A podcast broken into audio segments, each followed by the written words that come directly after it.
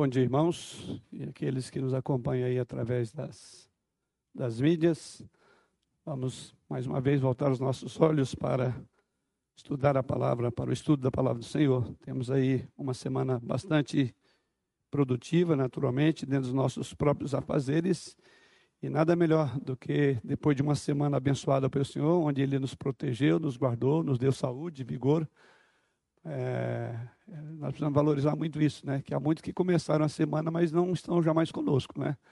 E de alguma forma foram é, parados em sua agenda aí, talvez indo para o leite de enfermidade, outros até que partiram. Isso mostra que a gente acha que é algo tão comum viver e não é. Viver sempre, como alguém disse, é um milagre, né? Então sempre Precisamos ter esse espírito de gratidão. E não há um dia melhor, uma ocasião tão oportuna quanto o domingo, que Deus reservou para que, através dele, nós pudéssemos ser não só encorajados com a palavra, mas também, através desse dia, reconhecermos que se tivemos uma boa semana, se tivemos saúde para estar aqui, temos motivo para agradecer. Né? Eu sei que todos que aqui estão, e certamente os irmãos que estão aí nos seus lares, neste final de semana, têm mais uma ocasião para refletir um pouco sobre a nossa realidade sobre a vida, sobre aquilo que é mais importante, né? Porque o Senhor Jesus disse que os céus e a terra passará, mas a sua palavra não passará. E o mais importante dessa semana, a coroação da, da, da semana, começa exatamente no dia domingo, quando voltamos os olhos para aquilo que não passará, que são as Escrituras Sagradas. Eu quero ainda continuar, agora não mais um livro de sabedoria, não mais o livro de provérbios, mas eu quero apenas é, fazer uma breve reflexão. É, quando eu digo breve, no sentido de que eu não vou aprofundar isso no livro de Eclesiastes, mas eu quero ter uma, um panorama geral do livro de Eclesiastes, de Eclesiastes e entendo ser muito importante, até para concluir aquela série de, de, de estudos que nós já demos até aqui, embora ali falando sobre o perigo das mídias sociais, como nos preparar para ela, como glorificar a Deus através delas. Já o livro de Eclesiastes vai falar sobre como que as coisas são passageiras, como que são efêmeras, são transitórias, estão no dizer do livro, do autor do livro, são é, vaidade. É exatamente o tema desta manhã. Então vamos ao texto de Eclesiastes, capítulo 1. Livro de Eclesiastes, capítulo 1, ou primeiro capítulo.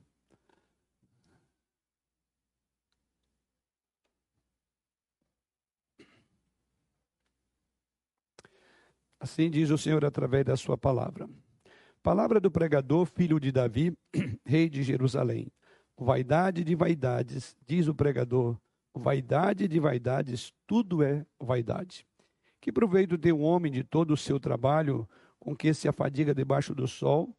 Geração vai e geração vem, mas a terra permanece para sempre.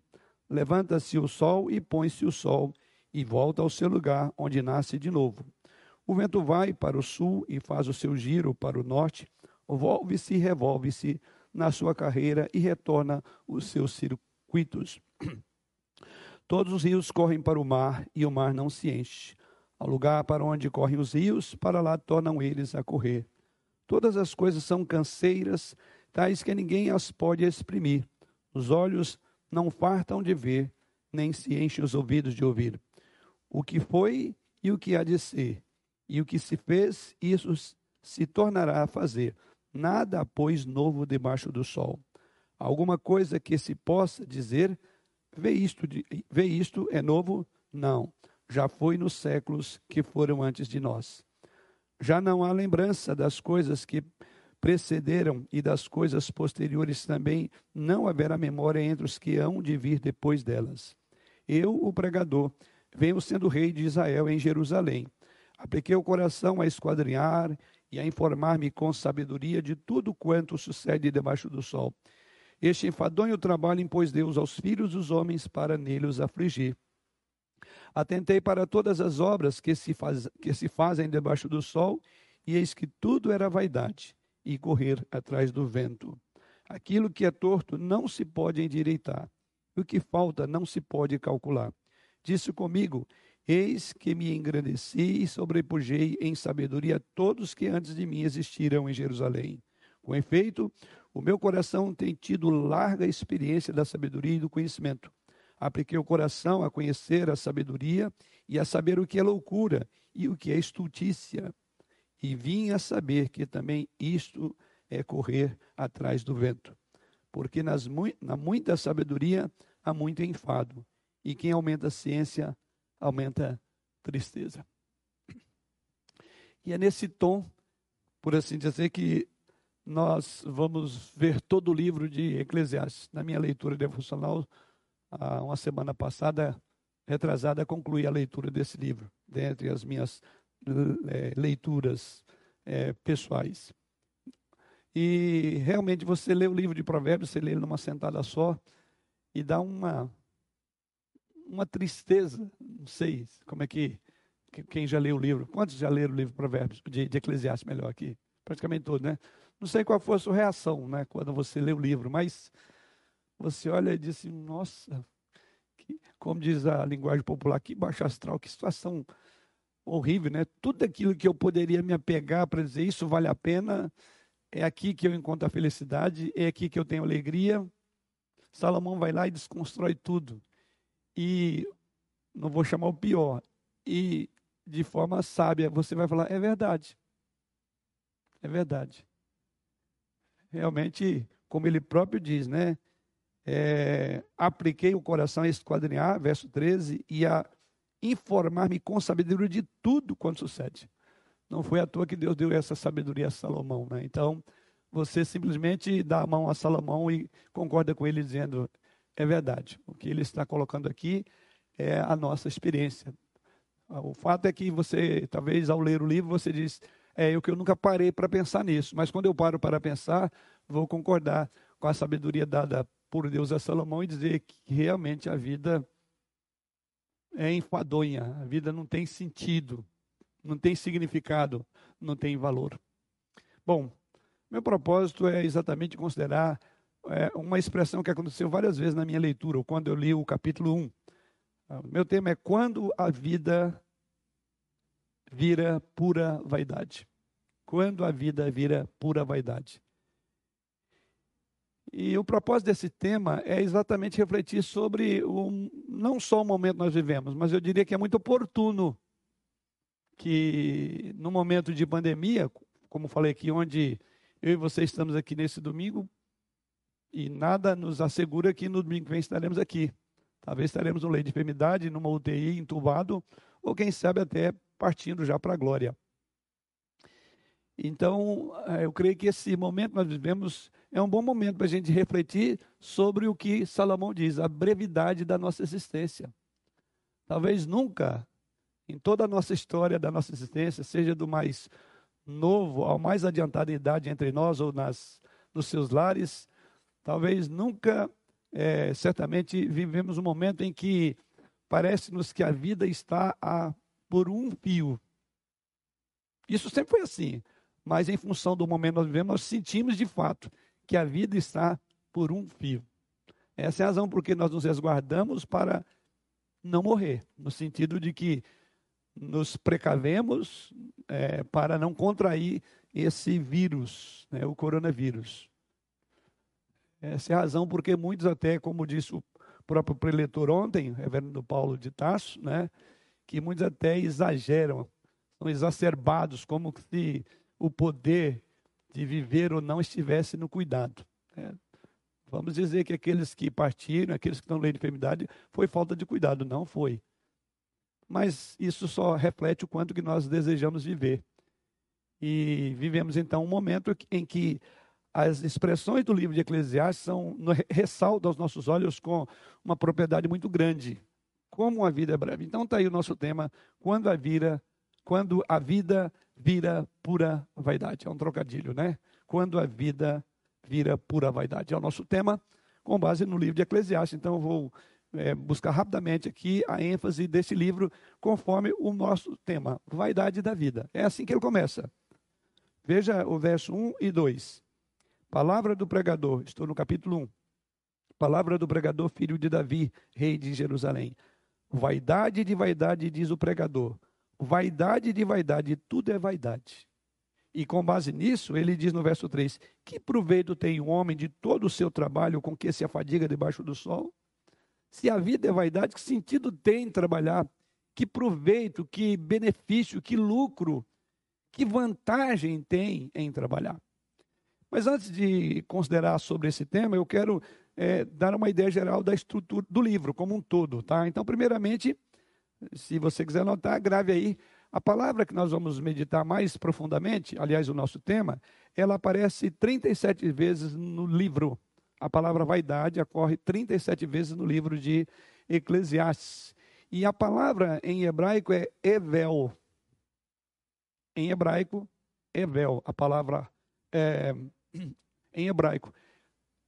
Isso já soa com o nome de um dos filhos de Eva e Adão.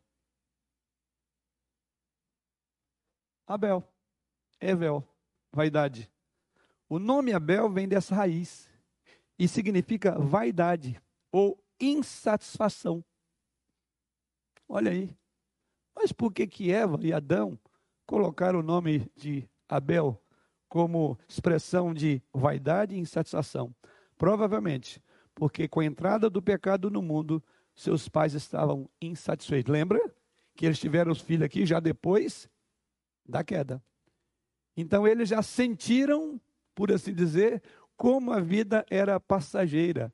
Porque sobre ele já estava pesando a sentença que Deus havia é, pronunciado. Qual era? O dia que comer.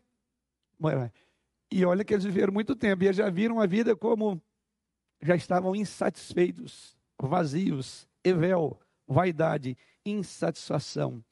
Outro ponto importante no livro que chama atenção aos nossos olhos que é a palavra debaixo do sol.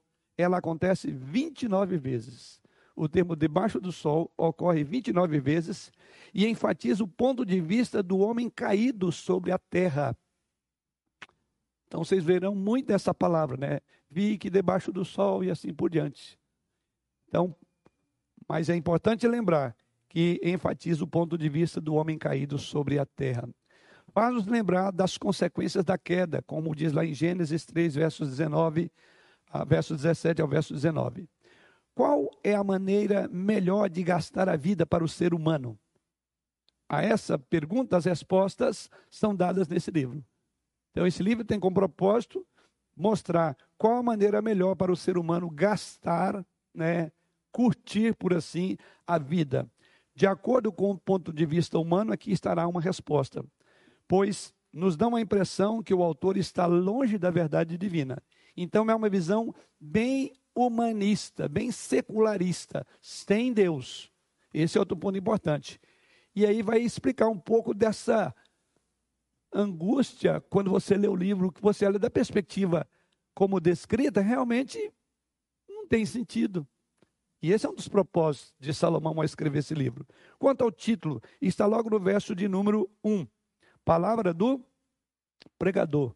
A palavra pregador aí, ela é traduzida por coelet em hebraico, que vem da palavra carral. E a palavra carral significa reunir, juntar. Pregador, reunir, juntar. Essa palavra não aparece em nenhum outro lugar na Bíblia. Os tradutores da Septuaginta traduziram para Eclesiastes, está aí. Mas se você for olhar bem, olha o que está escrito no título aí. Livro do. Qual o título? Ou. Está aí. Livro do Eclesiastes, ou, no caso, o pregador.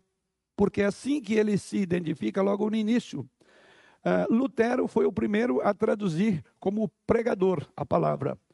O significado uh, é, tem sido questionado, se realmente a melhor tradução seria essa. Mas Eclesiastes, o que, que é Eclesiastes? Ajuntamento. Então, carral, que é o verbo grego, o verbo para reunir, juntar, que ele é o equivalente de eclesiastes, de, de, de eclesia, igreja, que é um termo em grego que a gente sabe, né? É o ajuntamento, né? a eclesia. Então, o ajuntamento eclesiástico dá a ideia de que a sabedoria. Então, qual é a ideia? A ideia do livro é que a sabedoria, com o termo eclesiástico, a sabedoria era popular a sabedoria era pública e acessível a todos os homens. Era para a, o ajuntamento do povo. Daí a ideia de Eclesiastes. Tá? Talvez seja essa a ideia do livro, que a sabedoria ela é popular, ela é para a eclesia, é para o ajuntamento. A sabedoria é para todos. Pregador, que é o termo que está aí. O original hebraico enfatiza então qual a função de Salomão. Qual é a função de Salomão?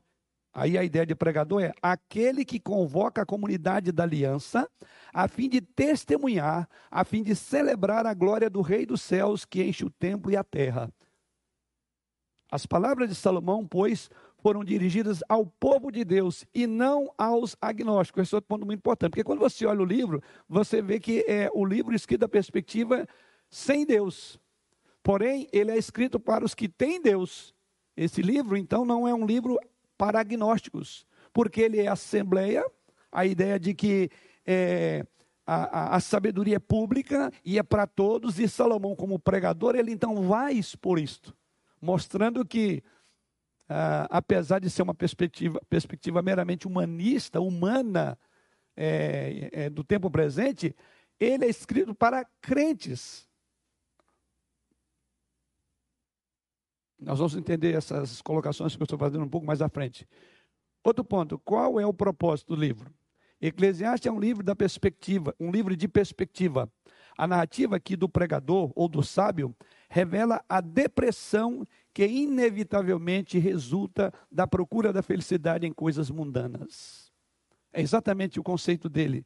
Este livro dá aos cristãos, então, a oportunidade de ver o mundo através dos olhos de uma pessoa que, apesar de muito sábia, de muito rica, está tentando encontrar sentido nas coisas humanas e temporais. E o fim é que essas pessoas vão chegar à conclusão de Salomão: tudo é vaidade, é correr atrás do vento. Quase todas as formas de prazeres mundano estão exploradas nesse livro e nenhuma delas lhe dá sentido algum. Então é mostrar que a depressão inevitavelmente resultará da busca da felicidade fora de Deus. Qual é o versículo-chave desse livro? Exatamente o versículo 2, do capítulo 1. Vaidade de vaidades, diz o pregador. Vaidade de vaidades, tudo é vaidade. Veja como ele afirma, como ele enfatiza, e aqui é o chamado de versículo é, chave. Outro ponto importante no livro é que este livro começa com as expressões do verso de número 2: vaidade de vaidade. Vaidade de vaidades, diz o pregador, tudo é vaidade. Mas como ele termina? Ele termina lá no versículo 13 do capítulo 12, dizendo assim: De tudo o que se tem ouvido, a suma é: teme a Deus e guarda os seus mandamentos, porque isso é o dever de todo homem. E termina dizendo: a vida não tem sentido, por mais que ela te presenteie com tudo que você imagina e não imagina. Ela é pura vaidade. E você só encontrará sentido, significado e valor. Ainda que você não tenha tudo o que você gostaria, mas o sentido da vida está. Teme a Deus e guarde seus mandamentos. Então, essa aqui, eu diria que é a estrutura geral do livro de Eclesiastes. Para resumir, Duas frases são repetidas muitas vezes em Eclesiastes, e eu já citei. A palavra traduzida como vaidade aparece muitas vezes, e ela é usada para enfatizar a, natu enfatizar a natureza temporal das coisas mundanas. No fim das contas, mesmo as conquistas, como Salomão coloca aí, mesmo os prazeres, mesmo as conquistas mais impressionantes, serão deixadas para trás, não levaremos nada. Será vaidade. Então, o resumo são essa palavra vaidade, importante, e a expressão debaixo do sol, como disse que ocorre 28 vezes, que refere-se ao mundo mortal.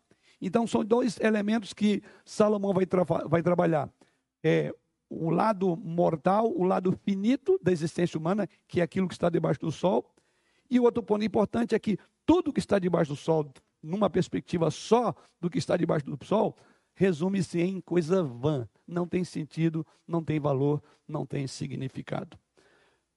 O capítulo 1 ainda, versículo 3. Deixa eu só alterar aqui minha. O versículo 3 diz assim: Que proveito tem o homem de todo o seu trabalho com que se afadiga debaixo do sol? A pergunta: de Salomão, depois de concluir, já que tudo é vaidade, aí uma pergunta decorrente dessa, então, que sentido tem? É, a questão de Salomão é: existe algum valor ou lucro para todas as coisas que nós fazemos nessa terra? Ou se o nosso trabalho não tem sentido à medida que essa vida é sem razão, o que podemos fazer então? Ou mesmo Salomão responde isso a partir de três coisas importantes. Como é que Salomão responde? Primeiro, a partir da experiência pessoal. Salomão vai responder essas perguntas a partir da experiência pessoal. Ele vai dizer, em muitos momentos, ele vai se colocar como alguém que foi assim, que teve muitas mulheres, que teve riqueza, que dominou, que teve toda a sabedoria. Então, Salomão vai nos ensinar a partir da sua experiência. Em segundo lugar, ele vai ensinar-nos a partir de observações que ele faz das coisas. Ele observa tanto o justo como o ímpio e vê o fim dos dois. Ele observa aquele que junta muita coisa e o outro que vem e toma dele. Então, por observação. E em terceiro lugar, é, Salomão vai responder as perguntas do livro de Eclesiastes através das atitudes baseadas na sabedoria, que ele vai evocar sabedoria para analisar, e acima de tudo, através da inspiração que Deus lhe deu. Então, são as estruturas da resposta de Salomão, pela experiência pessoal, pela observação pessoal e pelas atitudes baseadas na sabedoria dada por Deus e na inspiração divina para escrever esse livro. Feito isso, então, vamos pensar sobre quando a vida vira pura vaidade. Irmãos, o livro de Eclesiastes, como já coloquei até aqui na introdução maior, é a busca de Salomão por significado. É a busca de Salomão por algum tipo de propósito que, porventura, ele poderia encontrar ou obter na própria vida. Ele buscava valor real em diferentes áreas. Isso nós vamos ver em todo, toda a estrutura do livro, as mais variadas áreas. Mas o resultado, o resultado sempre era o mesmo. O resultado era deprimente. Por isso que quando você lê o livro, na perspectiva do começo aí, ele é deprimente. Você fala, ah, não, então não vale a pena, não tem nem sentido viver. É, você fica bem, como diz outro, para baixo. Por quê? Exatamente porque o resultado final é viver a vida sem Deus, sem ela não tem significado e nenhum tipo de propósito. Daí, volto mais uma vez o versículo 2: vaidade de vaidade, diz o pregador. Vaidade, vaidade, tudo é vaidade. Veja o versículo 11 do capítulo 2, ele diz lá: Considerei todas as obras que fizeram as minhas mãos, como também o trabalho que eu, com fadigas, havia feito. E eis que tudo era vaidade e correr atrás do vento e nenhum proveito havia debaixo do sol. Capítulo 2, versículo 11. Então, uma das questões do livro de Eclesiastes é: quando não estimamos a vida da maneira correta, do modo devido, ela vira, como diz ele aí, pura vaidade, até mesmo no último versículo, até mesmo trabalho, com o qual tanto nos empenhamos, razão pela qual é, é, até sobrevivemos, temos que trabalhar, porque quem não trabalha, diz as Escrituras, não come. Mas é interessante quando Paulo também fala sobre isso. Na sua carta aos Romanos, no capítulo 8, versículo 20, Paulo diz assim que a criação, disse Paulo, está sujeita à vaidade. Olha que Paulo usa essa palavra lá. Que a, a criação está sujeita à vaidade. E eu quero gravar bem a expressão. Quando Paulo diz que a criação está sujeita à vaidade, em Romanos capítulo 8, versículo 20, ele está dizendo que ela é, é igual a dizer que ela está cativa que ela está submissa, obediente a uma lei contra a qual não pode lutar.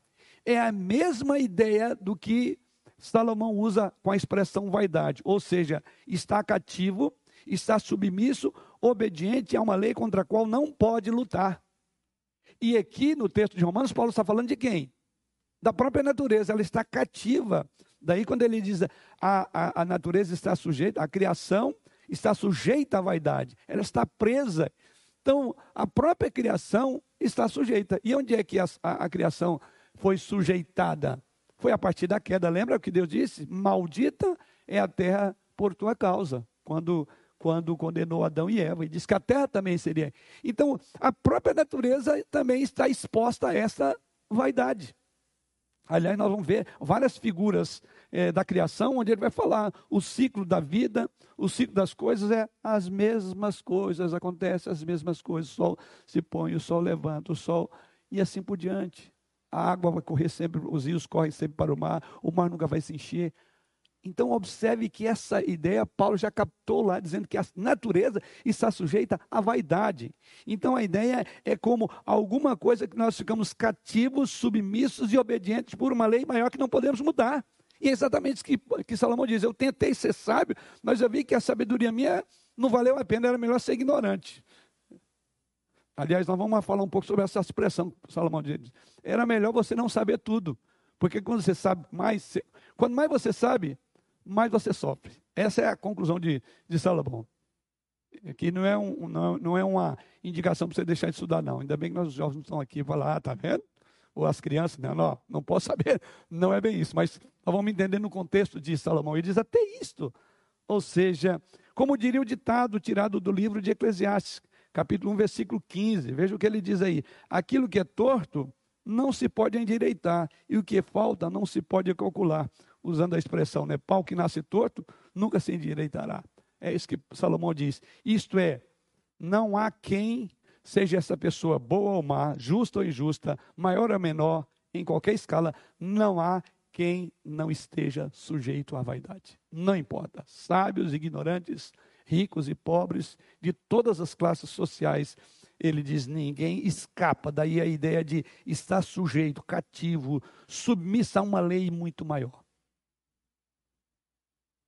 A palavra vaidade no hebraico significa sopro, agora é o sentido da palavra, significa neblina, ou seja, aquilo que é inútil, a ideia é desdobramento, aquilo que é inútil, aquilo que é fútil e aquilo que não é substancial.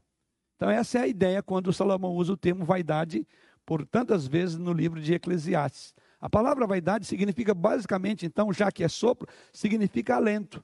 Isso a gente pode ver ela traduzida lá em Isaías 57, versículo 13. Eu estou pulando todos os textos para ganhar tempo, tem muita informação, muito dada a passar para os irmãos. Ou mesmo alento, né? Como eu falei, ela pode ser sopro, que é alento, ou neblina, vapor, como está em Provérbios 21, verso 6. Como o do hálito condensado que se respira em um dia de frio. Daí a ideia de neblina, de hálito, tá? Ou melhor, de sopro, alguma coisa, é, é, ou alento. E por outro lado, é aquilo que é transitório, aquilo que é fútil. Então, essas duas ideias predominam na expressão vaidade que Salomão usa: aquilo que é transitório, aquilo que é fútil. Com essa expressão, então, Salomão enfatiza a rapidez com que as coisas desaparecem e pouco pode oferecer até mesmo a posse dessas coisas. É muito rápido. Aí vem a ideia como um sopro, como uma neblina, o termo vaidade. Assim é a figura mais forte que Salomão usa para descrever tudo que se faz debaixo do sol. Todo o nosso empreendimento, diz ele, é algo transitório, é algo fútil. Ele achava a vida vazia e sem significado. E olha que Salomão buscou isso em todas as áreas, como nós veremos daqui para frente. Ele disse que era como caçar o vento. Aliás, é outra expressão, é correr atrás do vento. A gente costuma classificar uma pessoa assim de que alguém corre atrás do vento. Ali, né? Meio tantando a cabeça, né? Rasgar dinheiro, correr atrás do avião. Então, em outras palavras, é loucura. E ele usa muito essa expressão, né? É correr atrás do vento. Você já viu alguém correndo atrás do vento? Primeiro você vai dizer, ele é louco. Segundo, ele vai alcançar? Nunca vai alcançar. Então, ou seja, é um exercício, um empreendimento grande para nada, porque não dá para correr atrás do vento. Nunca se conseguirá, conseguirá é, pegar esse vento, tá? Então estaremos constantemente frustrados se procurarmos ganhar algo na vida que não está nela, na vida propriamente dita. Quando reconhecemos que a vida é vazia, então sim, Aí nós somos, por assim dizer, liberados. Lembra que a ideia é de estar aprisionado? Então, quando nós reconhecemos que a vida é vazia, então nós vamos é, sair desse cativeiro, dessa submissão a que estamos sujeitos à, à vaidade, como diz Paulo lá, da natureza. Somos libertados para buscar o seu verdadeiro significado. E o verdadeiro significado da vida está fora da existência temporal. E então encontraremos significado e propósito no que é eterno. E é por isso que ele começa dizendo que aqui é tudo vaidade, então ele diz: de tudo que se tem é, ouvido, a suma é o quê? Saia do temporal, porque no temporal por mais bem-sucedido você seja, você não se realizará, porque a nossa plena satisfação será em Deus. Em Deus. Quer falar alguma coisa, João? Debaixo do sol. Isto, isso, que é aquilo que é, é uma nova. Ah, uma nova, uma dimensão da vida que nós conhecemos. Né? Então, ele diz, essa dimensão que nós vivemos, a dimensão é debaixo do sol.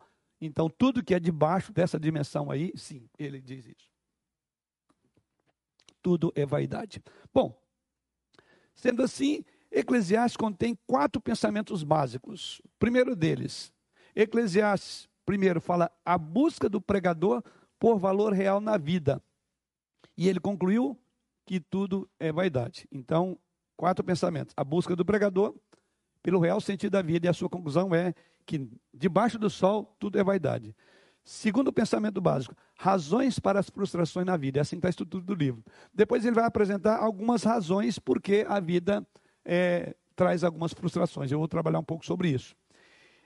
Em terceiro lugar, ele fala de alguns modos melhores para viver a vida, apesar dela ser vazia. É buscar sabedoria, ser correto, trabalhar.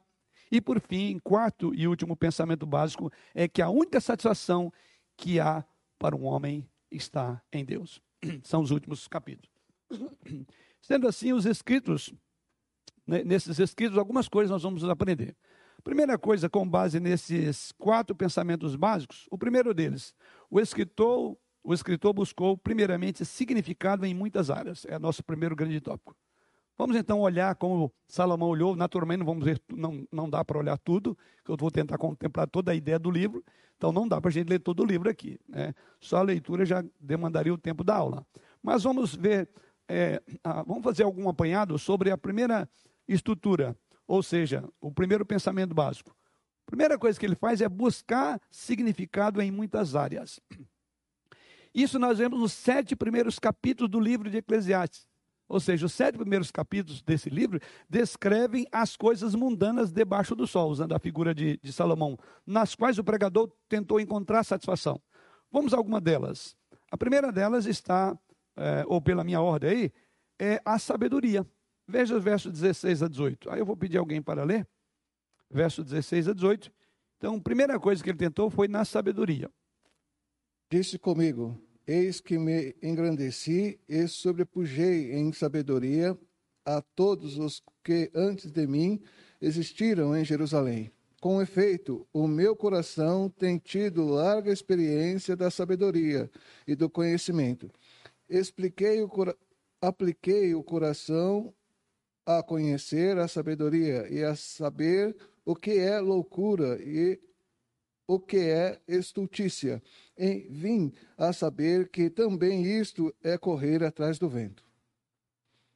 O verso seguinte. Porque na muita sabedoria há muito enfado. A quem aumenta a ciência, aumenta a tristeza. Isto. Então, a, o primeiro significado que ele encontrou ou buscou na vida foi através da sabedoria. Sabedoria essa que, inclusive, foi objeto da sua, do seu pedido a Deus. Lembra? Ele diz: Eu peguei naquilo que Deus me deu, que é a sabedoria, e eu procurei, a partir da minha sabedoria, fazer uma análise da vida sobre a importância da própria sabedoria, do conhecimento. E ele foi o, o mais douto nesta área, né? Tamanha era a sua sabedoria, basta você ver ali no livro de Reis e vários outros momentos da história onde esse homem era conhecido do mundo da época, e em função da sua sabedoria, né? E o que que ele diz? Olha, eu procurei e é, é, na sabedoria. E ele diz: olha, na verdade é a conclusão, vaidade. Isto é correr atrás de, do vento. Ou seja, com o aumento da sabedoria, aliás, esse é o tópico que eu coloquei aí. Ele diz no final do verso que o João leu, né?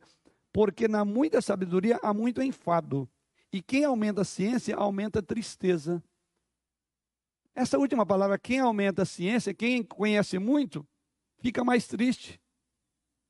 Só, mas como assim?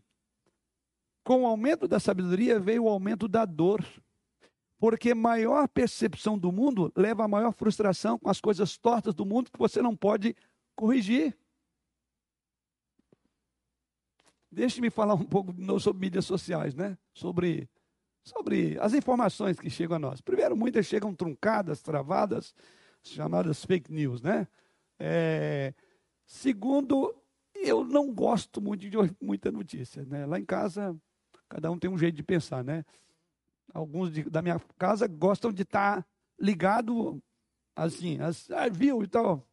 A minha tendência é, eu não quero saber isso. Não, isso só me traz de sabor. Você soube que na área da política aconteceu isso, aconteceu aquilo? Não é que eu quero ficar alheio a tudo, porque é exatamente isso. Veja o que ele diz que quem aumenta a ciência aumenta a tristeza. Quem tem maior percepção da coisa certa e vê que ele não consegue mudar as coisas tortas, o que vai acontecer? Ele vai ficar mais é, é, mais é, aborrecido. É quase quer dizer, é melhor ser ignorante de algumas coisas. Porque às vezes esse tipo de conhecimento não vai fazer bem, não pelo conhecimento em si, mas porque ele vai aumentar a sua percepção de ver que a coisa está errada mesmo. E o pior, não tem como acertar. Aí vem a expressão lá, verso de número 15: aquilo que é torto, do versículo não pode entender. E o que falta? Você concorda Salomão? Às vezes, quanto mais informação a gente tem, a gente vê quanto que esse país nosso está torto, quanto que a política é suja, quanto que existe mentira, esse negócio de ciência, não sei o quê. Cada vez que você vê, aí vem outro contradiz, e aquilo vai gerando em você uma indignação. Aí você fala, até quando, Senhor? É até quando você olhar para o mundo como Salomão estava olhando. Na perspectiva humana, é tudo o que é torto não vai endireitar. O que falta não há como, com, não há como repor. Olha a sabedoria de Salomão. Aí ele diz, verso de número 18: Pois quanto maior a sabedoria, maior o sofrimento. E quanto maior o conhecimento, maior o desgosto. Quanto maior o conhecimento, maior o desgosto. Né? Um filósofo chamado Unamuno, é, ele olha nessa perspectiva, ele diz o seguinte: a consciência é uma doença, é uma afirmação, uma afirmação forte, né? Ora, como que ele pode dizer que a consciência é uma doença? Aí ele diz o seguinte: a bênção da consciência é poder saber em que solo você está pisando. A maldição é a incapacidade de mudar de solo apenas pelo poder do saber. Quer dizer, a tua consciência te mostra em que solo você está, isso é uma bênção. Só que essa mesma capacidade sua não permitirá você mudar de solo só pelo saber. Ou seja, você sabe o solo que você está pisando, porém a sua inteligência não te dá a capacidade de sair daquele solo. Você continua, você só sabe que o solo é ruim, que o terreno é escorregadio, mas a sua sabedoria não te dá a capacidade de, de sair dele. Então há um paradoxo aqui que Salomão coloca com relação à sabedoria. Ou seja, o saber é superior à ignorância. É a primeira coisa que nós temos ideia, é verdade. O saber, ele sobrepõe e ele é maior do que a ignorância.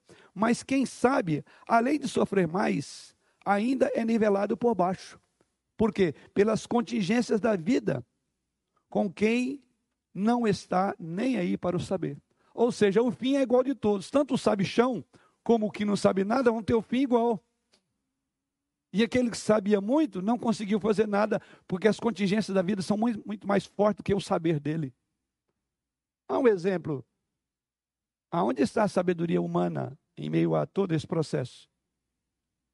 Ela está sendo é, humilhada. A sabedoria do homem. Até hoje ninguém sabe dizer. E tanto é que aí vem um debate, né? A ciência, a ciência. Claro, tem muita coisa da ciência aí, mas ela não é a palavra última. Até mesmo porque a ciência ela é interpretativa. Então está todo mundo aprendendo. Na escola da vida somos eternos aprendizes. Então, nesse sentido, ele diz: olha, a, as contingências da vida são mais fortes que a tua sabedoria. As contingências da vida, então, a sua sabedoria pode ser a maior possível. É o mesmo caso, nós estamos realmente usando da melhor da tecnologia, da sabedoria, da medicina, do conhecimento, da ciência, mas há uma contingência muito maior. Há um problema que vai além da sabedoria. Então a gente só sabe que quem contra esse vírus passa uma situação muito complicada, tem falta de ar, é entubado. A gente sabe tudo, né? O que que esse saber nos ajuda? Ah, então eu vou evitar isso, vou evitar aquilo. Mas por todos que têm evitado, ainda nas contingências da vida, você é chamado para ir para o leito de enfermidade sem entubado. E aí? Você só soube. Aliás, eu estava vendo essa semana sobre uma médica que tomou conhecimento, ela é uma oncologista, parece, e tomou conhecimento do problema que ela está com câncer, exatamente, e sabe todo o processo invasivo da cirurgia. Então, você imagina que para essa médica que foi tratada pelos colegas, a noção, quando, quando você vai todo aquele passo a passo para os procedimentos, oh, você está com câncer aqui, vamos fazer isso, vamos fazer. Nesse sentido, a gente diria que o saber aumenta a dor, a angústia. Então agora nós concordamos com Salomão, né? É que é, quanto maior conhecimento, maior desgosto. Vamos olhar, esse livro aqui é de uma perspectiva meramente humana.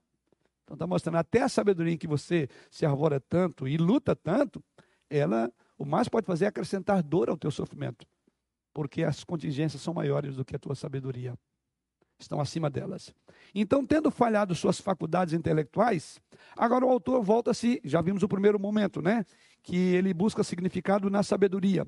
Mas agora vamos para um outro momento. Uma vez que ele falhou nas suas faculdades intelectuais, ele agora vai buscar isso em outras áreas. Ou seja, o autor agora volta-se para o prazer como uma possível fonte que completa essa satisfação, já que a sabedoria, ele diz, olha, é assim que eu vejo a sabedoria. Então ele resolve mergulhar agora na futilidade. Veja o versículo 1 do capítulo 2.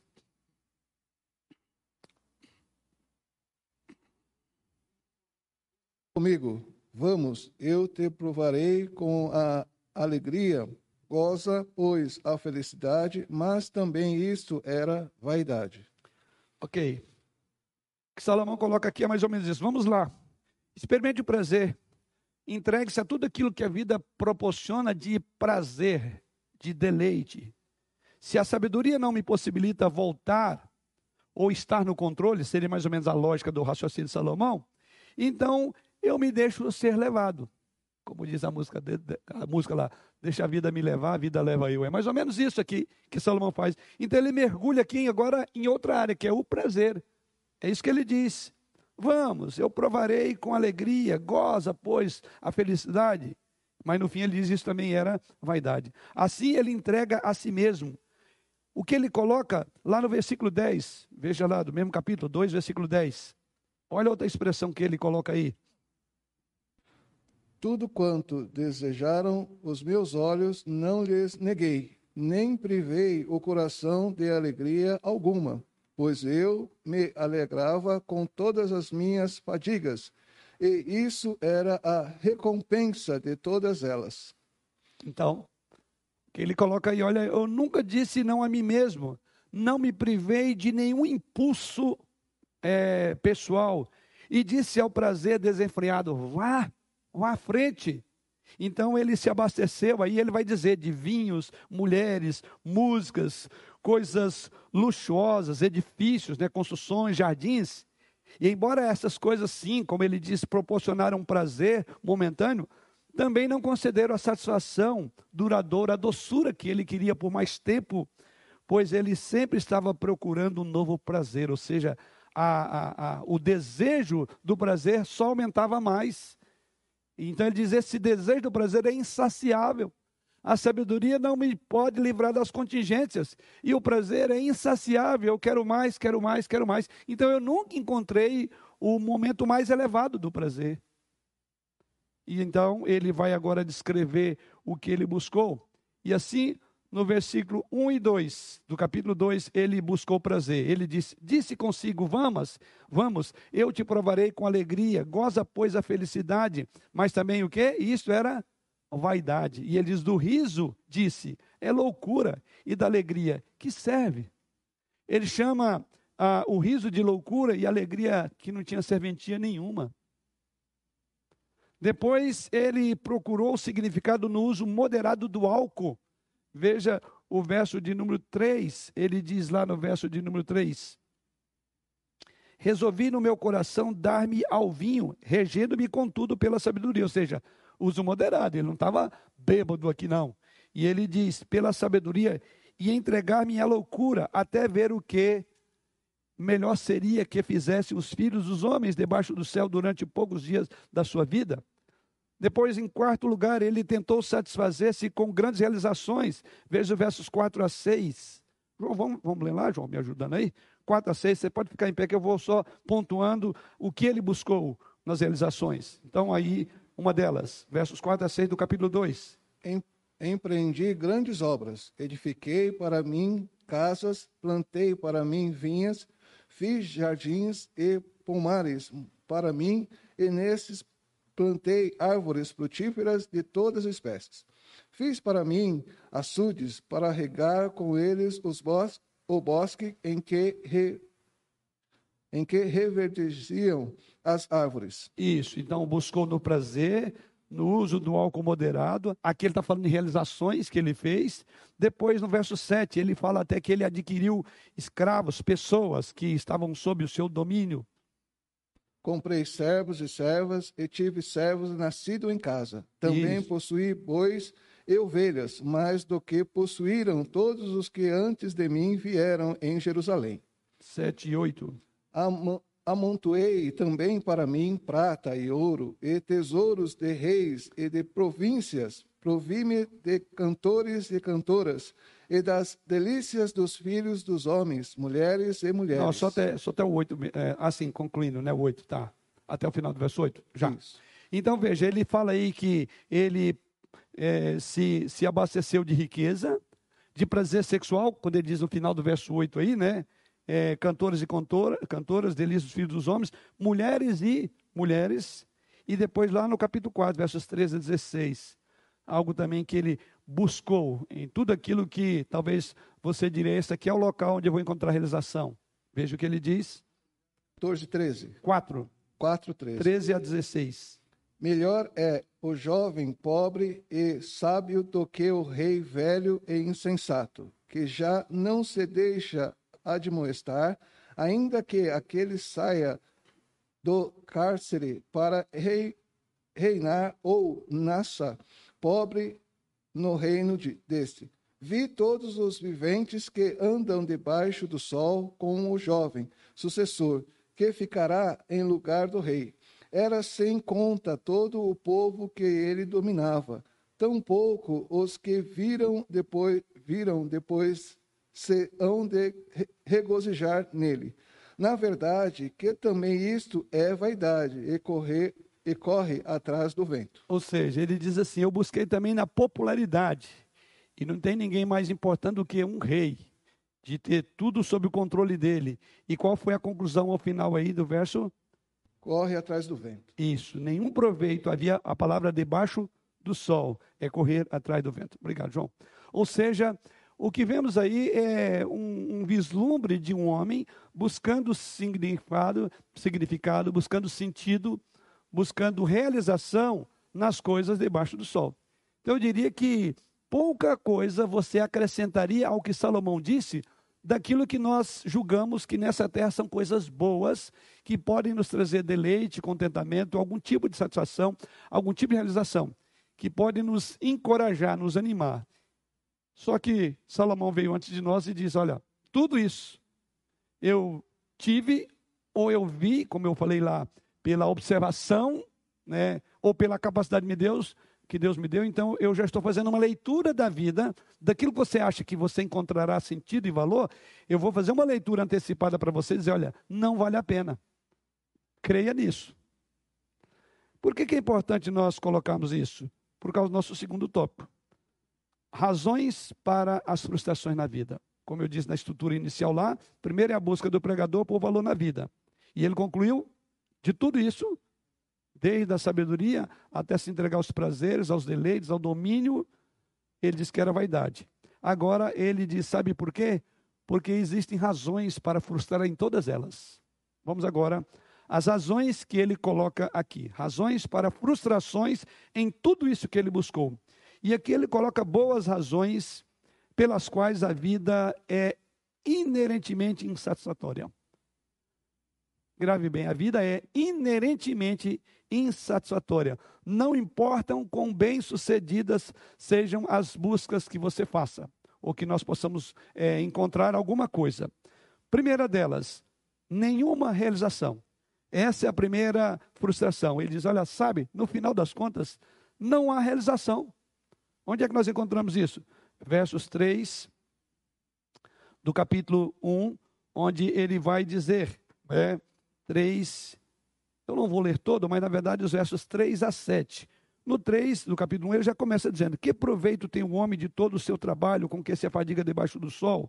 E ele continua: Geração vai e geração vem, mas a terra permanece para sempre. Levanta-se o sol e põe-se o sol, e volta ao seu lugar, onde nasce de novo. O vento vai para o sul e faz o seu giro para o norte, volve-se e revolve-se na sua carreira e retorna aos seus circuitos. Todos os rios correm para o mar, e o mar não se enche. Ao lugar para onde correm os rios, para lá tornam eles a correr. O que ele diz, não há nada é, dura, não há nada diferente. Então ele está falando, não há nenhuma realização, nada realmente acontece na vida. E essas figuras que ele coloca aqui é que há uma infindável canseira de sucessão de acontecimentos. Apesar dessa infindável canseira de sucessão de acontecimentos, ele diz: não há resultado. Essa monotonia é bem ilustrada pelos ciclos natural da terra que ele apresenta aí. Ele diz: o sol se levanta, põe-se, levanta de novo, põe-se, levanta novamente e assim vai. Muita atividade, mas não há mudança. A outra imagem que ele usa é do vento. Ele diz: o vento sopra para o norte, o vento sopra para o sul, sopra para o, sopra para o norte, e novamente ele volta ao seu mesmo ciclo. Ou seja, muito movimento e sem realizações. Assim ele usa a figura: os rios correm para o mar, e correm para o mar, e correm para o mar. E o mar não vai se encher, e os rios vão continuar, e os rios não vão secar. Estão em constante movimento, mas jamais se esvaziam, e o mar jamais se enche. O que ele diz? Nenhuma realização. Tudo é a mesma coisa. Por isso que ele diz: geração vai, geração vem. Outro ponto importante na visão do pregador, além de não haver realização, ele diz também: não podemos mudar nada. Veja no capítulo 3, versos 1 a 8, quando ele diz: tudo tem o seu tempo determinado, e há tempo para todo o propósito debaixo do céu. E aí ele vai falar um texto bastante conhecido nosso, né? Há tempo para, para é, buscar, há tempo para perder, para guardar, para deitar fora, para rasgar, para coser, para permanecer calado, para falar e assim por diante. Então, o que ele diz é o seguinte: nessa é, questão, nada pode ser mudado. Nunca se consegue realmente fazer muita diferença. As coisas vão acontecer é, quando acontecerem, pouco haverá que se possa fazer para mudar isso. Este é o ponto, então, no capítulo 3, versos de 1 até o verso de 8. Ou seja, quando ele discute como há um tempo para tudo. Isso também você vai ver lá no verso de número 14 do capítulo 3. Veja lá o que ele diz.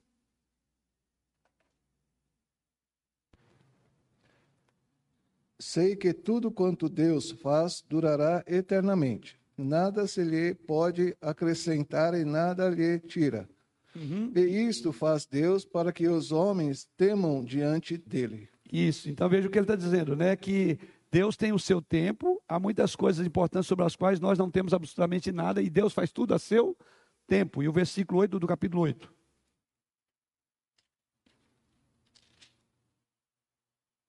Não há nenhum homem que tenha domínio sobre o vento para o reter, nem tampouco tem ele poder sobre o dia da morte. Nem há trégua nesta peleja, nem tampouco a perseveridade livrará aquele que a ela se entrega. Ou seja, o que vemos aí é que há muitas coisas importantes em que o homem não tem absolutamente nenhum domínio. E aí, o clima, as estações, as condições econômicas, a guerra, a doença, as pandemias, o Covid-19, a morte, É frustrante. Estar à mercê de forças externas. Ninguém pode mudar nada. Que perspectiva terrível, né? É frustrante. Você não pode controlar essas coisas. Tudo tem o seu tempo. Inclusive tem tempo de nascer e tempo de morrer. Tempo de pandemia nós estamos vivendo. Como colocou o pastor ontem, né? Quanto tempo? Não sabemos. Quem apostou aí que no início desse ano estaria tudo bem, perdeu feio. E quem continuar apostando vai continuar perdendo. Você não sabe quanto da humanidade Deus quer dizimar com esta pandemia. Ouvimos ontem falar sobre essa questão. Nós ainda estamos no lucro para as outras pandemias que vieram antes de nós. Não podemos mudar nada. É frustrante. Nós estamos à mercê do tempo. E tudo tem o seu tempo. E nada foge do controle e do tempo de Deus. Você vê que se você não olhar a vida na perspectiva de Deus, você perde noção, você cria expectativas falsas, você acha que você vai dominar, que você vai controlar. Não vai.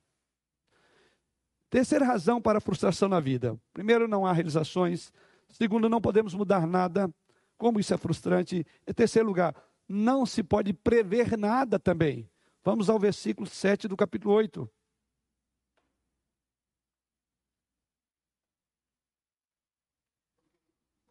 Este não sabe o que há de suceder e como há de ser. Ninguém há que lhe declare. Isto. Então diz que não sabemos o que há de suceder. Ninguém declarou isso para nós. Ou seja, há tantas incertezas. Existem tantas perguntas sem respostas na vida. E assim nós podemos juntar a Jó, quando ele perguntou o porquê, quando ele passou por dias agonizantes e não tinha nenhuma resposta. Essa é outra questão. Capítulo 9, versos 1 a 3. Quarta coisa. O mesmo destino para todos. 9, 1 a 3. Deveras me apliquei a todas essas coisas para claramente entender tudo isso. Que os justos e os sábios e os seus feitos estão nas mãos de Deus. E se é amor ou se é ódio que está à sua espera, não o sabe o homem. Tudo lhe está oculto no futuro. Tudo sucede igualmente a todos.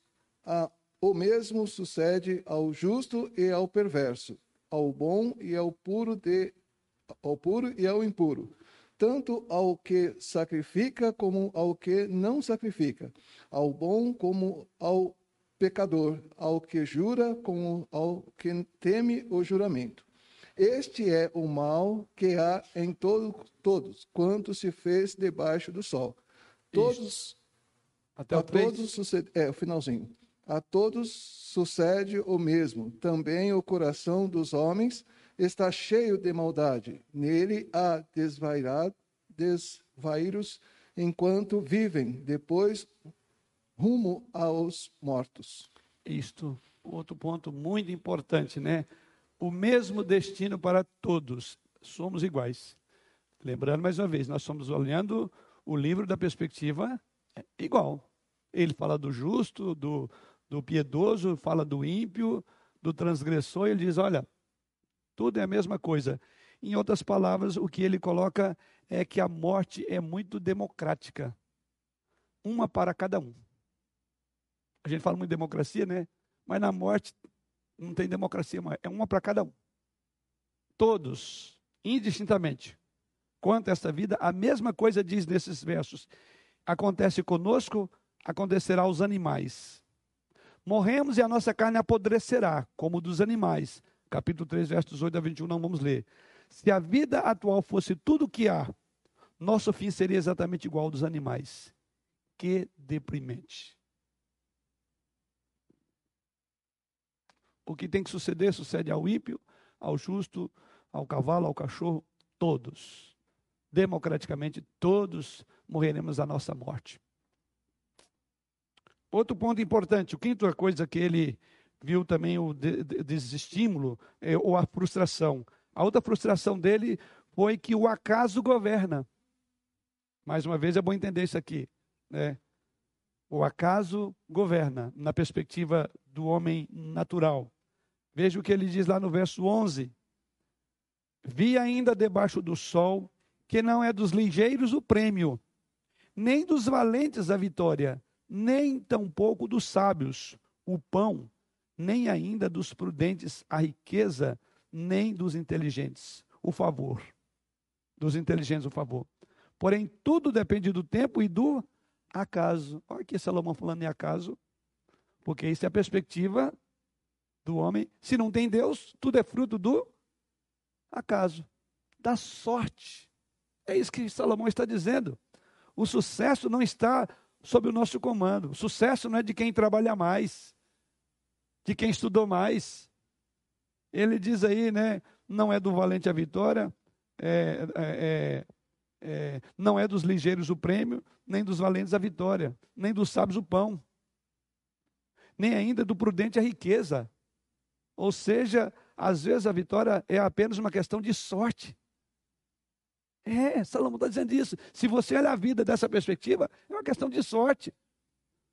Por isso tem gente aí apostando na sorte.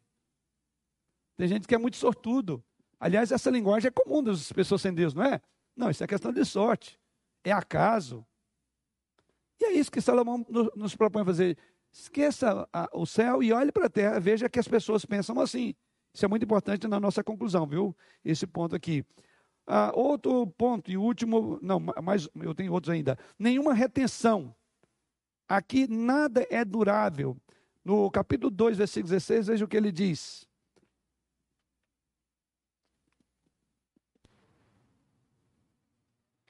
Pois tanto o sábio como o estulto a memória não durará para sempre, pois, passando alguns dias, tudo cai no esquecimento. Ah, morre o sábio e dá a mesma sorte o estulto. Uhum. É outro ponto triste, né? O que ele está dizendo é: nada aqui é durável. Poucos anos depois que morremos, ninguém lembrará de nós, ninguém se importará mais conosco. É o que está aqui. Nosso legado será passado para alguém que não trabalhou por ele e que, consequentemente, não apreciará, nem usará como nós usamos. Tem gente que está aí se matando para deixar alguma coisa para o filho, para o neto, sei lá o quê. Salomão diz: olha, da perspectiva dessa vida, pense se vale a pena, porque você não será lembrado. E você deixou as duras penas. Eles morrem o sábio e, da mesma sorte, o estuto. E não vai saber usar o bem que você deixou. Ou seja, o autor fez uma comparação entre a sabedoria e a loucura e admitiu que a sabedoria tem certa utilidade pelo fato de evitar que sofra desnecessariamente. Mas o lucro só é temporário, diz ele aí, pois tanto o sábio como o tolo morrem e são esquecidos. O tolo que não deixou nada é esquecido, mas o sábio o culto também é esquecido. Dentro de pouco tempo, a sua memória, aliás, o, o, é, o capítulo 9 diz: a sua memória jaz no esquecimento. Versículo 16, ele diz: Também aborreci todo o meu trabalho. 18 e 19 também. Aborreci todo o meu trabalho com que me afadiguei debaixo do sol, visto que o seu ganho em eu havia de deixar a quem viesse depois de mim. E quem pode dizer que será sábio ou estuto? Contudo, ele terá domínio sobre todo o ganho das minhas fadigas e sabedoria debaixo do sol. Também isto é vaidade. O empenho humano não pode ser recordado, retido ou passado a outro. Só o seu sangue, a sua força, nada ficará para o outro. E ele diz: quem garante que ele vai, aquele que vem depois de mim, será sábio ou astuto? Ou estuto, melhor dizendo. Ou seja, ele tinha desgosto não somente com a vida, na concepção de Salomão, mas com o próprio labor do trabalho com que ele se abadigou. Algum dia ele diz: Eu terei que deixar o esforço do meu trabalho, dirigente das minhas mãos, que talvez será entregue a alguém que é descuidado, ou alguém que não fez nada para merecer, e ele vai fazer isto. Isto é uma vida sem Deus. Sétimo motivo é de frustração, nenhuma satisfação, Versículo 7 do capítulo 6. Todo o trabalho do homem é para a sua boca, e, contudo, nunca se satisfaz o seu apetite. Ou seja, as pessoas frequentemente imaginam assim: bom, se eu tivesse mais um pouco, poderia ser uma pessoa feliz. Assim conseguem um pouco mais, porém ainda são infelizes. As coisas dessa vida, no dizer de, do, do autor aqui, do pregador, elas não satisfazem. Há um vazio profundo que está além da superfície. E ele diz: Você não satisfaz com uma boca que nunca se satisfaz. Assim, apesar de todo o trabalho, diz ele, o homem nunca está verdadeiramente satisfeito. Com o tempo, logo, ele quer mais. Quer mais. É um sanguessuga, né? Me dá, me dá, me dá. É a natureza nossa. Né? querem outra casa, querem outro carro, outro armário de cozinha, outro móvel, outro emprego, outro smartphone, outro celular, seja o que for. Observa. E, e, e, e, os meios, o comércio, já sabendo disso, ele joga isca para todo mundo, né? Então sempre apresenta alguma coisa mais surpreendente, mais interessante, com uma tecnologia mais avançada, que vai te dar mais conforto. É até sujar outra propaganda, diz, não, esse conforto, esse aparelho, essa casa, ou esse carro não me dá, porque tem um melhor do que este, né? Então, esses descontentamentos, essas insatisfações também vão para os relacionamentos. Isso que ele fala dessa insatisfação com o ter como razão do ser, ele diz, ele não teve, mas também os relacionamentos estão na mesma linha. Nós, ah, hoje, então, nós vemos uma sociedade extremamente consumista. Quando a gente fala em consumismo, só pensamos em coisas, bens, né, é, é, como esses citados, mas muitos querem outros amigos e vão aventurar em novos amigos, novos cônjuges.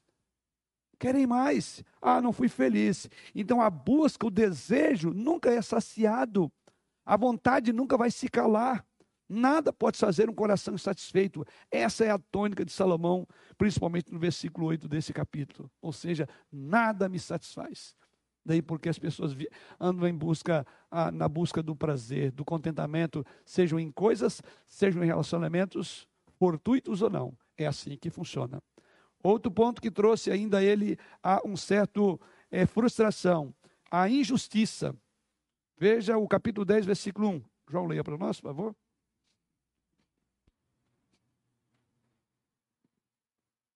qual a mosca morta faz o unguento do perfumador, exalar, exalar mau cheiro. Assim é para a sabedoria, a honra, um pouco de estultícia. Uhum. Ou seja, ele fala aí que a vida não é justa. Quem consegue um emprego, ou até mesmo uma promoção, muitas vezes é a pessoa que menos na nossa visão, merece. Talvez é que menos se esforçou. Porque ele diz aqui que é uma questão de sorte, de acaso, na visão dele. Geralmente é preciso menos esforços, esforços para criar um problema do que para resolver. Já viu? Para a gente degringolar uma relação, para a gente criar um problema, você não precisa esforçar muito. Basta você ser quem você é. Naturalmente, você vai arrumar encrenca. Mas para trazer solução, é complicado. É uma vida. Você já pensou nisso? A gente, para desconstruir, é duas, são duas palavrinhas, mas tenta refazer o que eventualmente você, com uma palavra, desfez. Ou seja, não é justo. A gente se empenha tanto para fazer o melhor, mas deu uma falhazinha, complicou a sua vida inteira. Então ele diz: a vida é injusta.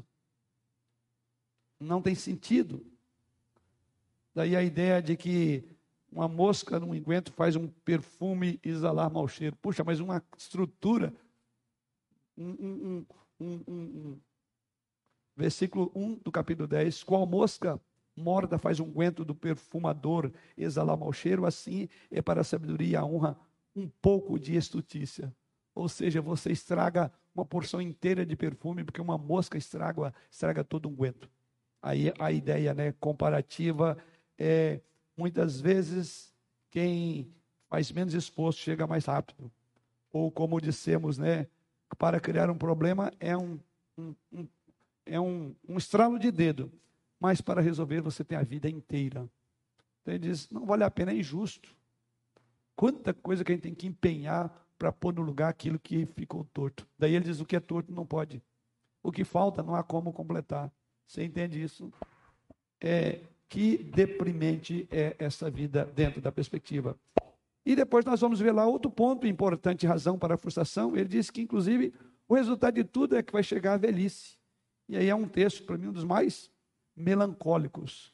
Capítulo, capítulo 12. Sim. Aqui na, na transmissão, o Marcos Medeiros ficou com uma dúvida e pediu para perguntar. Ele disse que não, ele falou assim: "Não parece que Salomão está dizendo que o acaso é apenas na perspectiva de quem não crê em Deus. A impressão que dá é que Salomão está defendendo a existência do acaso.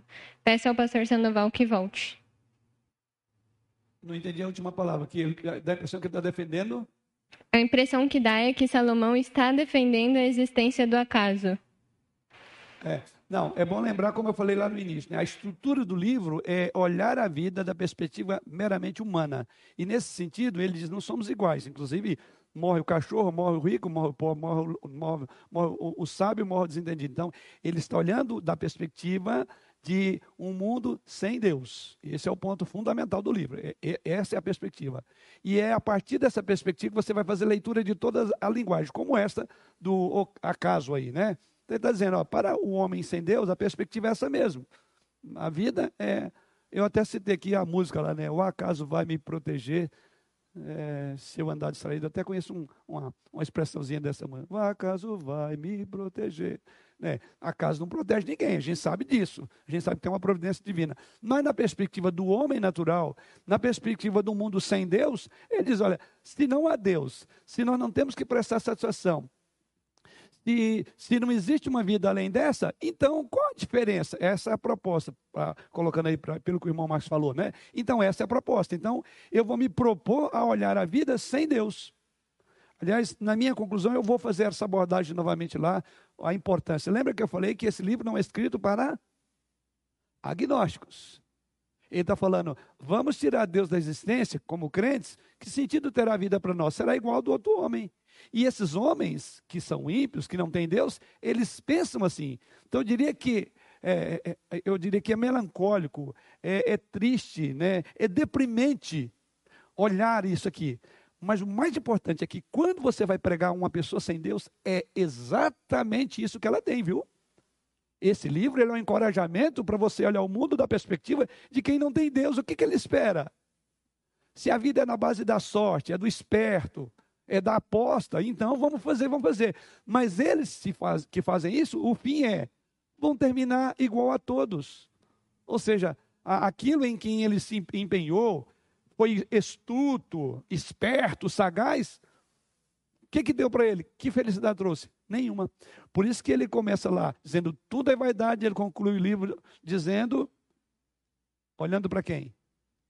A suma é, teme a Deus e guarde seus mandamentos. Ele chama agora para o que tem sentido, né, para o que tem valor. Velhice, Eclesiastes capítulo 12, versículo 2 a 8, não vamos ler por causa do tempo, registra aí uma descrição poética do envelhecimento.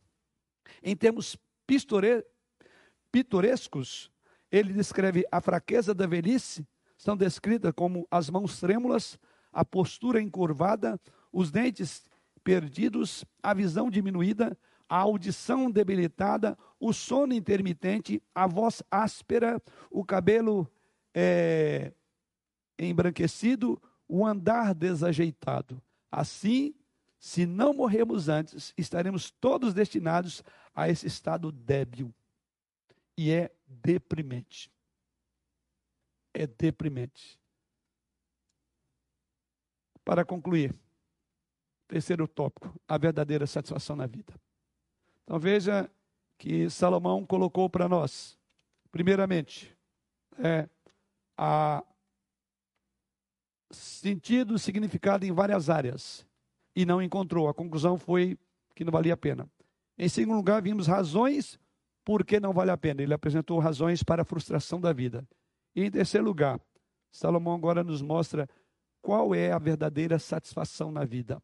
O capítulo 8 até o capítulo 12 de Eclesiastes descrevem as sugestões e agora comentários do pregador sobre como a vida deve ser vivida.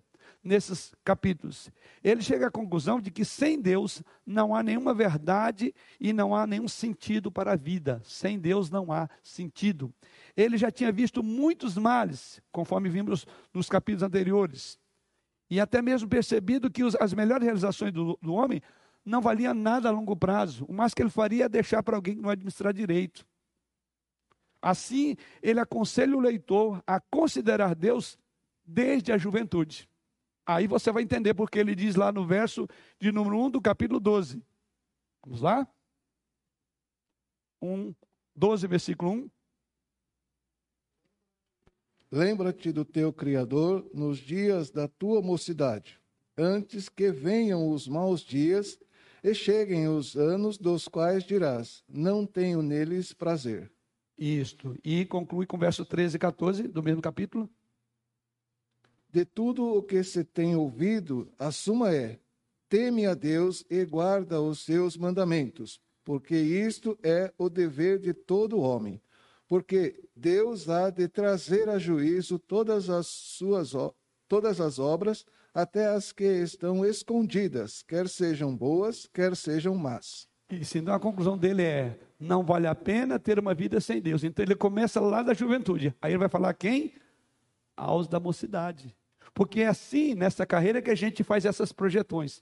Eu vou ter isso, eu vou comprar aquilo, eu vou casar, eu vou obter, eu serei, eu estudarei. Então ele diz: jovem, lembra-te na tua juventude. Que eu descrevi alguém que, da juventude à idade matura, que estava agora Salomão, todo o empenho que eu sei que você pensa que vai encontrar realização, já estou dizendo, lembra de Deus ali. Lembra-te do teu Criador logo no início da sua vida, para que você não perca a vida buscando realização onde você não vai encontrar, buscando alegria onde você não achará. Vai por mim, é isso que Salomão está dizendo. Então ele lembra do teu Criador e ele fecha dizendo: sabe por quê? Se você não lembrar do seu Criador, se você levar a vida a desejo, você vai ter uma dupla infelicidade. Ou seja, primeiro você vai buscar em tudo o que eu já mostrei e não encontrará, você não será feliz. E o pior, você ainda vai ter que prestar conta da maneira como você buscou prazer pelo prazer, de, ser, de ter se entregado essas coisas que eu coloquei. Ele então disse: Porque Deus há de trazer a juízo todas as tuas obras, até as que estão escondidas, quer sejam boas, quer sejam más. É assim a estrutura do livro de Provérbios, de Eclesiastes, melhor dizendo. Ou seja, ele, depois de ver esses males, depois de ter as melhores realizações, ele diz: não nenhuma delas vale a pena a longo prazo. Então, jovem, lembra de Deus agora.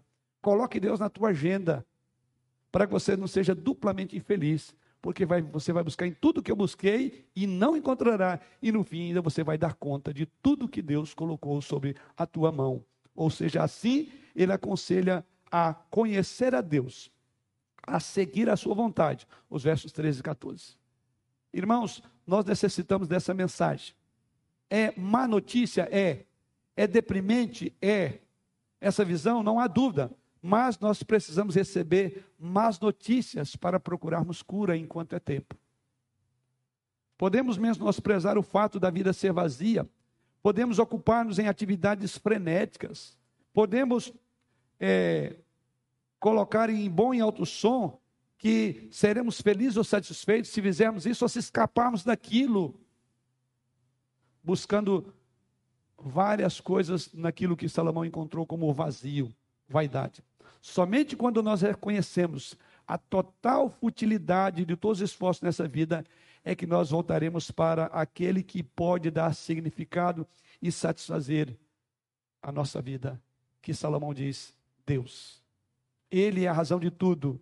Deus, de tudo que se tem ouvido, a suma é teme a Deus e guarda os seus mandamentos, porque isto é o dever de todos os homens. Então, a vida realmente tem significado, propósito e valor, quando a nossa, quando a nossa meta é servir a Deus. Daí porque ele diz, de tudo que se tem a ouvir, a suma é, teme a Deus. Porque o temor a Deus é o princípio da sabedoria. O princípio da sabedoria.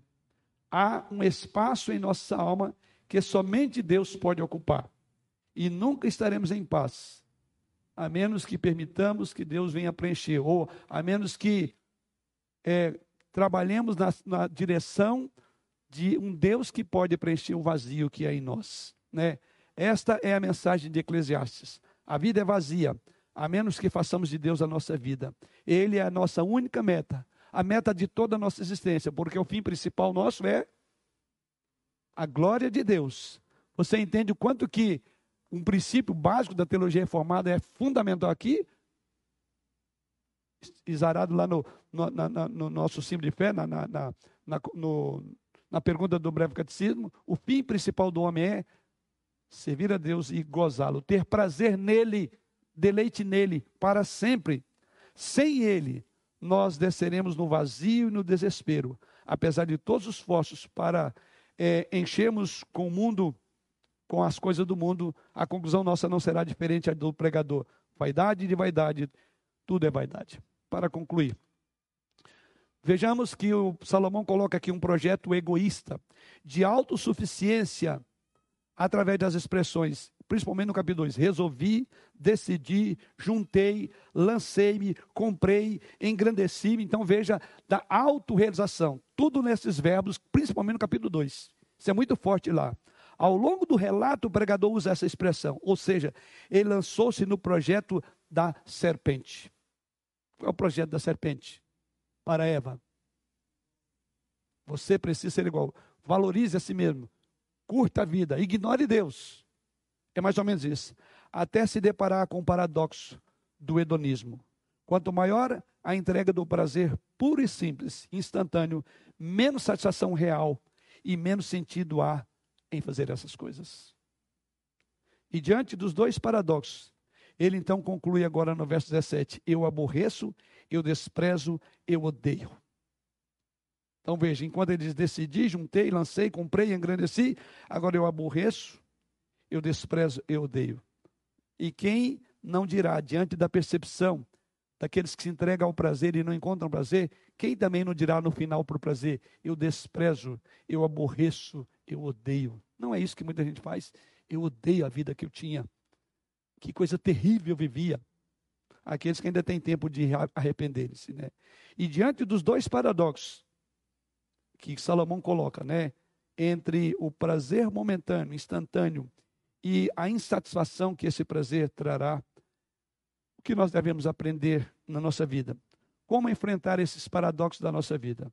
Primeira coisa, aprendendo a aceitar a nossa falta de controle sobre a vida.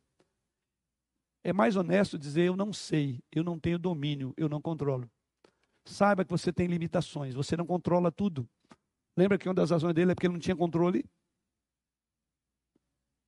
Em segundo lugar, nós devemos aprender a valorizar o momento, irmãos. Cada momento da vida pode ser único, cada experiência deve ser singular. É o aqui e o agora, é o momento. O amanhã a Deus pertence. Como você tem valorizado, como você tem considerado o tempo que você tem. Ah, mas eu vou fazer, vou acontecer. E diz: olha, existem muitas coisas é, é, absolutamente incontroláveis. Você não sabe. Você planeja, mas não vai acontecer. O tempo e o modo só está na mão de Deus. Em terceiro lugar, aprender, nós devemos aprender que o prazer é bom, mas não é ilimitado. Se passar do ponto, deixa de ser prazer e passa a ser dor, passa a ser vaidade. Em quarto lugar, aprendemos que a felicidade não existe fora de Deus, porque dele, por ele e por meio dele são todas as coisas. Como podemos aplicar isso de uma forma prática? Primeiro, entendendo que as alegrias desta vida são verdadeiramente significativas somente quando ela está no centro, quando Deus está no centro dos nossos afetos. Deus é a razão mais importante. Essas alegrias só podem ser plenamente apreciadas quando são vistas de uma perspectiva eterna e orientada pela palavra de Deus. É isso que ele diz nos versos 13 e 14. Você precisa ter uma reorientação da sua vida à luz da palavra de Deus. Lembra-te, diz lá, que de todas essas coisas Deus te pedirá conta, diz o texto, né? Como o próprio Salomão declarou em Eclesiastes 11, 9. Alegra-te, jovem, na tua juventude, recreia o teu coração nos dias da tua mocidade. Anda pelos caminhos que satisfazem ao teu coração e agradam aos teus olhos. Sabe, porém, que de todas essas coisas Deus te pedirá conta.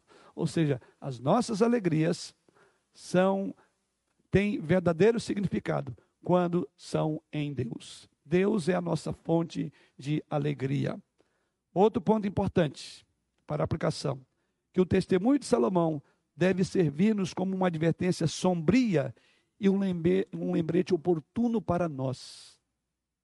É um lembrete oportuno, ainda que uma advertência sombria nesse livro.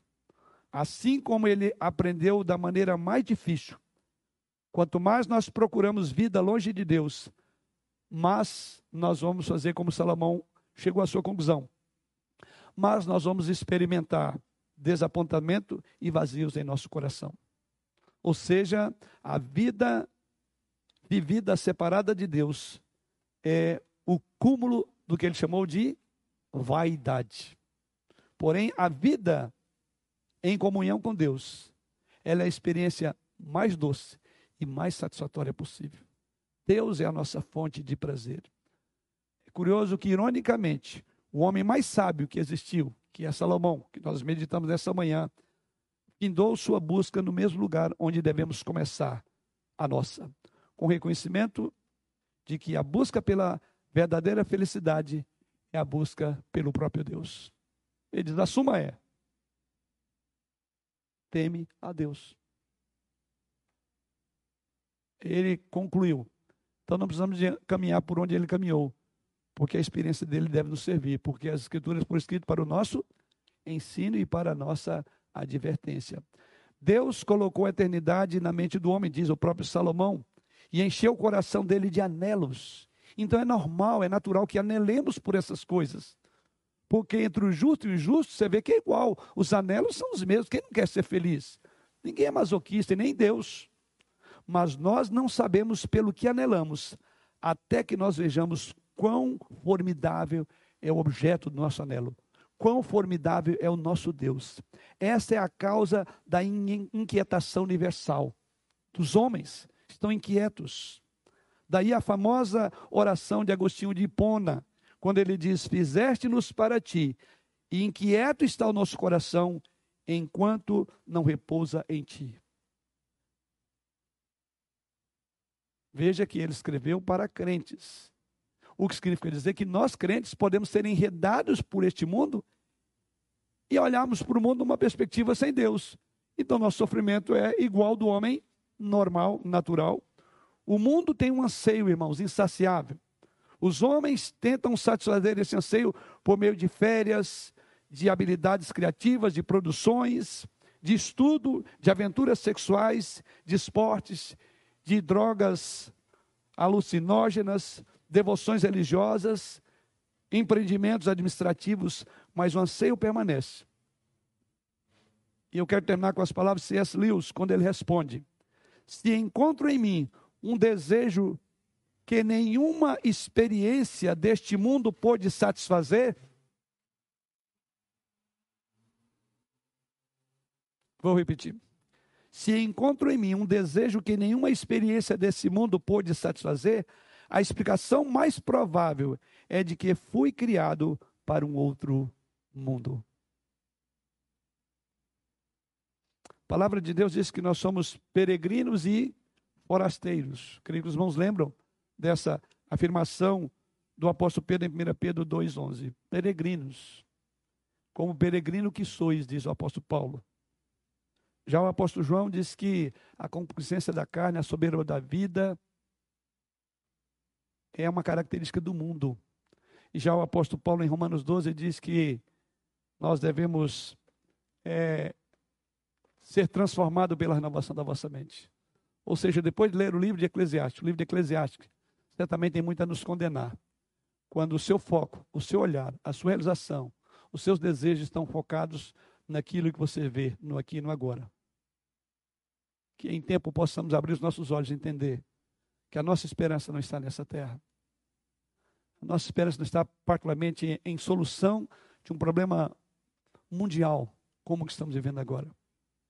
Até mesmo porque, nesse sentido, no dizer de Salomão, não há esperança. Mas a nossa esperança está em temer a Deus e faz bem todo aquele que assim faz. Do ímpio, a gente diria, não há muito o que esperar. ele olha para o mundo assim. Mas de nós crentes, nós precisamos de rever aonde está o nosso tesouro de Jesus, ali estaria o nosso coração. Então, o homem natural não nos impressionamos de ver que ele busca essas coisas. Mas o mais surpreendente é que muitos crentes ainda estão fazendo do aqui e agora a razão da existência, da alegria. E vão morrer infelizes e serão infelizes. Se você tem tido um coração voltado para as coisas do presente século, para a consciência da carne, a soberba da vida, querido irmão, converta-se ao Senhor no seu pensamento, mude a sua vida, para que você possa gozar e deleitar-se no Senhor. E é para isso somos chamados. E o livro de Eclesiastes tem essa grande lição. Tudo é vaidade longe de Deus, mas em Deus a alegria perpétua, há delícias perpetuamente. Que Ele assim nos abençoe.